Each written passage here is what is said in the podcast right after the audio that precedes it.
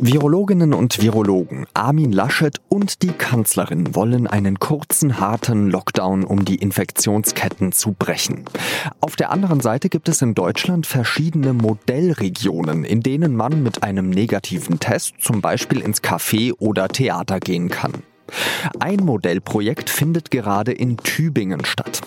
Mit dem Oberbürgermeister Boris Palmer habe ich über den Stand des Projekts gesprochen und warum er nichts von Lockdowns hält. Sie hören den SZ Nachrichten Podcast auf den Punkt mit Jean-Marie Magro. Schön, dass Sie zuhören.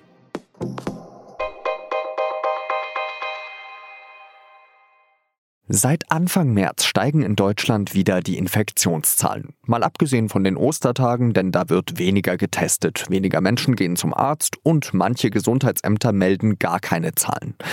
In vielen Bundesländern greift die Notbremse, in Hamburg gilt eine nächtliche Ausgangssperre und viele rechnen mit einem baldigen bundesweiten Lockdown. Parallel dazu laufen aber in mehreren Regionen sogenannte Modellprojekte. Diese Projekte haben meistens einen gemeinsamen Nenner einige Freiheiten zurückgeben, dafür wird sehr viel getestet. Im gesamten Saarland zum Beispiel läuft seit Dienstag ein Versuch. Mit einem negativen Test, der nicht älter als 24 Stunden ist, dürfen sich zehn Menschen draußen treffen. Fitnessstudios, Kinos, Theater und die Außengastronomie dürfen öffnen. Auch hier brauchen die Gäste natürlich einen negativen Test. Ministerpräsident Tobias Hans brachte es am K-Samstag so auf den Punkt. Liebe Saarländerinnen und Saarländer, mehr testen, mehr impfen, mehr Achtsamkeit, mehr Freiheit. Das ist die Formel, mit der wir als Bundesland in der Bekämpfung der Corona-Pandemie jetzt neue Wege gehen wollen. Hans ist der Meinung, man werde die Menschen mit dem Zitat Schwingen der Lockdown-Keule nicht mehr mitnehmen können. Gerade liegt die Inzidenz, also die Zahl der Neuinfektionen in den vergangenen sieben Tagen pro 100.000 Einwohner im Saarland bei 78. In Gesamtdeutschland zum Vergleich beträgt sie 110. SPD-Gesundheitsexperte Karl Lauterbach fordert, dass die Modellprojekte vorerst ausgesetzt werden. Denn ein Lockdown, der jetzt beginnt, der ist nicht vermittelbar, wenn gleichzeitig an vielen Stellen auch in Modellprojekten gelockert wird. Nicht nur im Saarland, sondern in ganz Deutschland laufen Modellprojekte. In Rostock gab es Ende März ein Drittliga-Fußballspiel mit 777 Zuschauerinnen und Zuschauern. Und ganz vorne mit dabei war auch die Stadt Tübingen. Das Modellprojekt dort hat Mitte März gestartet. Aber schon davor hat sich der Oberbürgermeister Boris Palmer zusammen mit der Notärztin Lisa Federle für einen alternativen Weg eingesetzt. Exzessives Testen ist die Strategie. Aber auch in Tübingen steigt die Inzidenz seit Wochen. Anfang März lag sie noch bei 23, bis Ostern war sie auf über 100 geklettert. Dazu habe ich mit Boris Palmer selbst gesprochen. Herr Palmer, wie sieht es gerade bei Ihnen in Tübingen aus? Die Inzidenz ist ja in den letzten Tagen gestiegen. Machen Sie sich da Sorgen um Ihr Modellprojekt? Tatsächlich ist die Inzidenz in den letzten Tagen stark gesunken von 110 auf 82.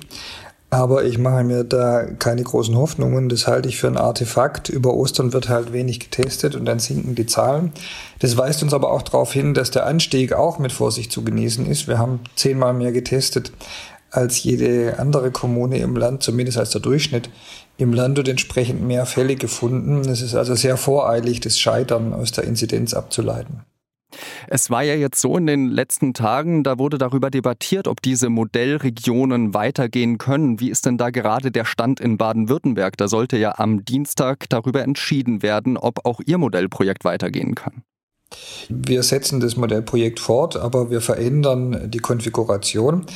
Äh, das heißt zum einen, dass wir Auswärtige nicht mehr ähm, in die Geschäfte und in die Kultureinrichtungen lassen.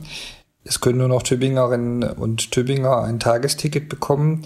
Zum anderen müssen wir leider die Gastronomie schließen, weil die so viele Tagestouristen angezogen hat, dass wir tatsächlich an den schönen Tagen letzte Woche etwas überrannt worden sind. Aber wir setzen es fort und wir intensivieren die Testungen. Jetzt kommen auch Testpflichten für Betriebe, Schulen und Kindergärten hinzu. Unsere Idee ist ja so viel zu testen, dass wir die Pandemie unter Kontrolle bringen ohne einen Lockdown. Aber durchs Testen geht ja das Virus nicht weg.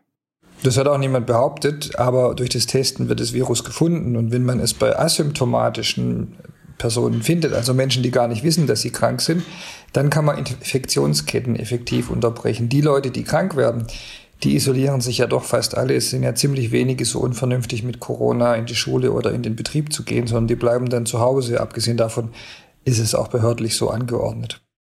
Was sagen Sie denn äh, Ihren schärfsten Kritiker, muss ich jetzt fast schon sagen, dem Professor Karl Lauterbach von der SPD, der sagt ja schon seit Tagen, ähm, wir brauchen einen deutschlandweiten Lockdown und dass es jetzt derweil solche Modellregionen gibt, das schafft eigentlich falsche Anreize auch für die Menschen, die sich eben nicht in so einer Modellregion befinden.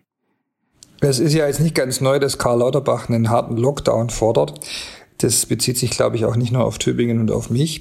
Ich bin in der Tat anderer Auffassung, weil ich glaube, dass die harten Lockdowns allmählich zur Sackgasse werden. Ich schaue da mal nach Schwäbisch Hall, nicht weit weg von hier. Die haben jetzt vier Wochen den Mega-Lockdown mit Ausgangssperre und allem drum und dran.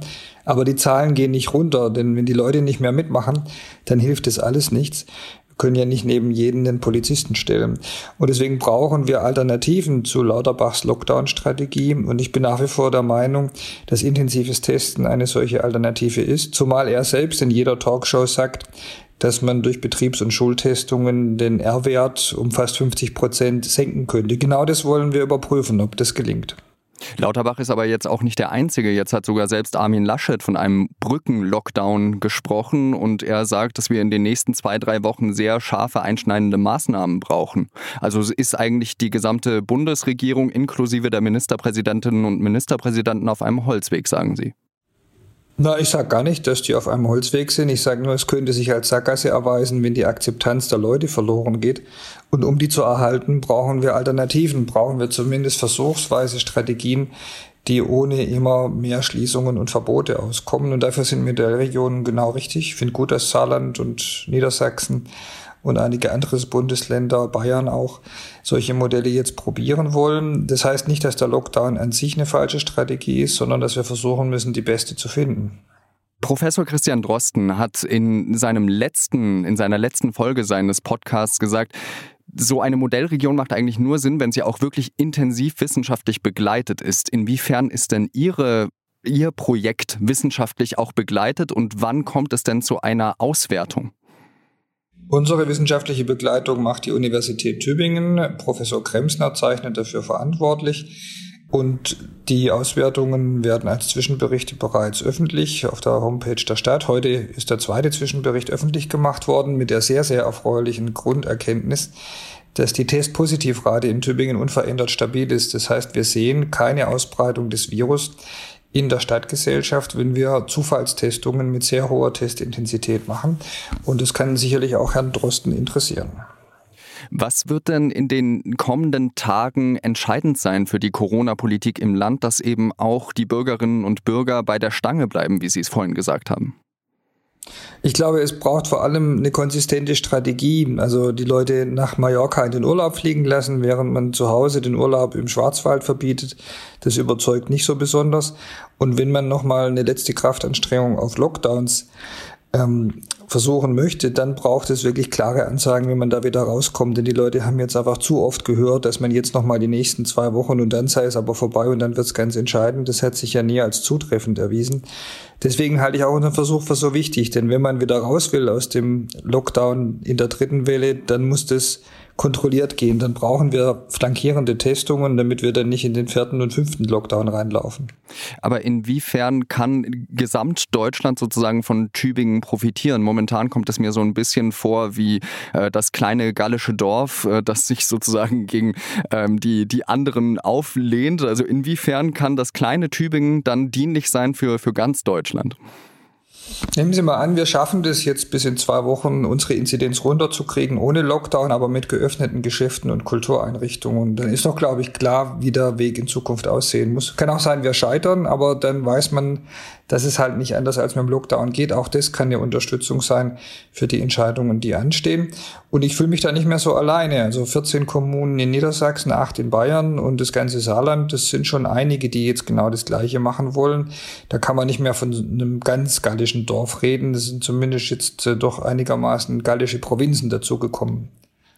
Sie haben sich ja auch in, den, in der gesamten Corona-Krise darüber beklagt, dass Deutschland bürokratisch ähm, ja zu, zu, viele, zu viele Maßnahmen getroffen habe, dass man, dass man sich zu unflexibel zeige.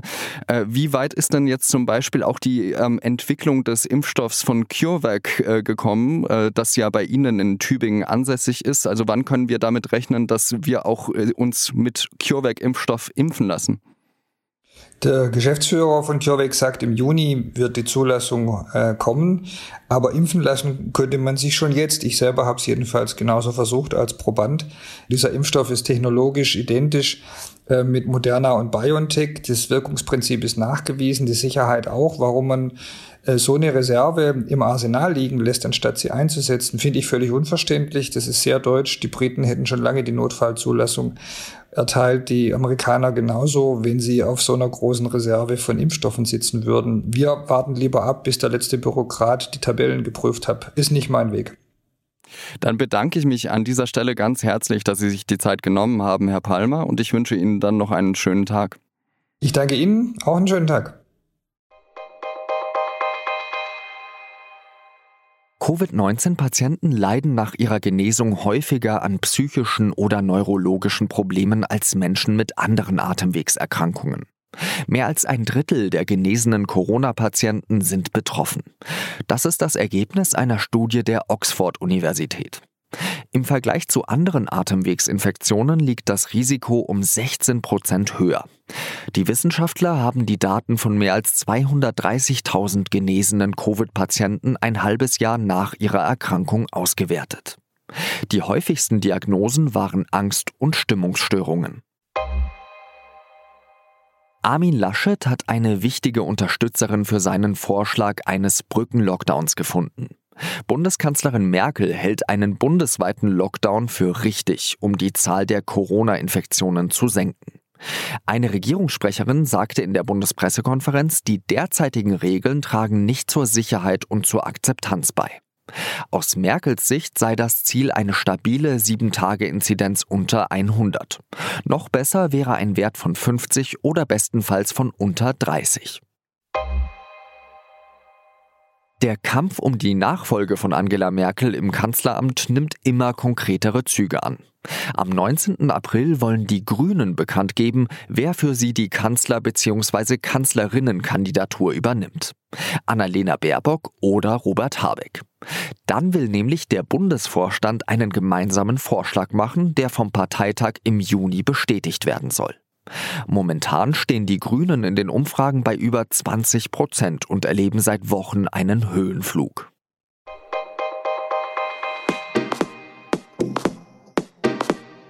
Wenn Sie das Thema Modellprojekte näher interessiert, dann finden Sie sowohl auf sz.de als auch in der Donnerstagsausgabe der Süddeutschen Zeitung mehrere Artikel zu diesem Thema. Christina Kunkel, die Sie am Dienstag ja schon gehört haben und heute Geburtstag hat, herzlichen Glückwunsch an dieser Stelle, hat Tübingen selbst besucht. Und in der Wirtschaft schreibt Michael Kläsken darüber, ob sich solche Modellprojekte überhaupt für die Läden und Gastronomien lohnen. Redaktionsschluss für Auf den Punkt war wie immer 16 Uhr. Ich danke Ihnen, dass Sie zugehört haben und wir hören uns schon bald wieder. Salü!